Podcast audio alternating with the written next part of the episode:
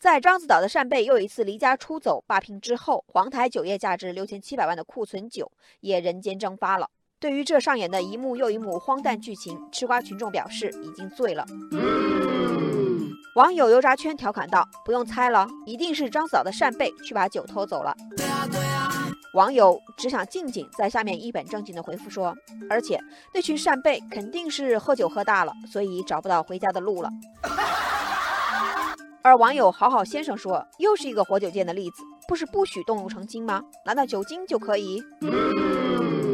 一般来说，库存成品酒是酒企的核心资产，重要存货至少应当一年盘查一次。这么多的库存酒没了，起码说明公司管理存在严重问题。网友阿拉丁说到卖家当才知道家当没了，这公司的人心可真大呀！哎呀，按照黄台酒业产品价格计算，这一次失踪的库存大概对应约一百万瓶酒。有业内人士表示，成品酒由于储存不当，有可能发生泄漏。不过，网友点点表示质疑：泄露还能泄露一百万瓶？编理由的时候能麻烦走点心吗？网友星星之门推测说，这种规模的损失，要么是失窃，或者是监守自盗。网友随风飞扬表示赞同。他说，最大可能是这些酒啊、扇贝啊，本来就是不存在，报表上虚构的，看着编不下去了，就说丢失了。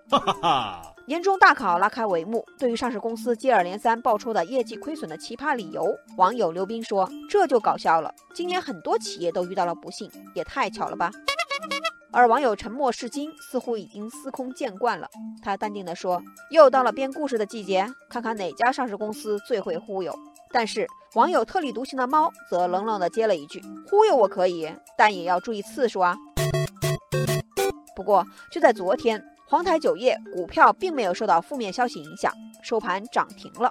对此，网友云中君恨铁不成钢地说：“这样的公司不拉黑，难道要留着过年吗？”部分 A 股上市公司的各种奇葩理由，已经一而再、再而三地突破投资者的想象力，也在不断挑战监管的底线。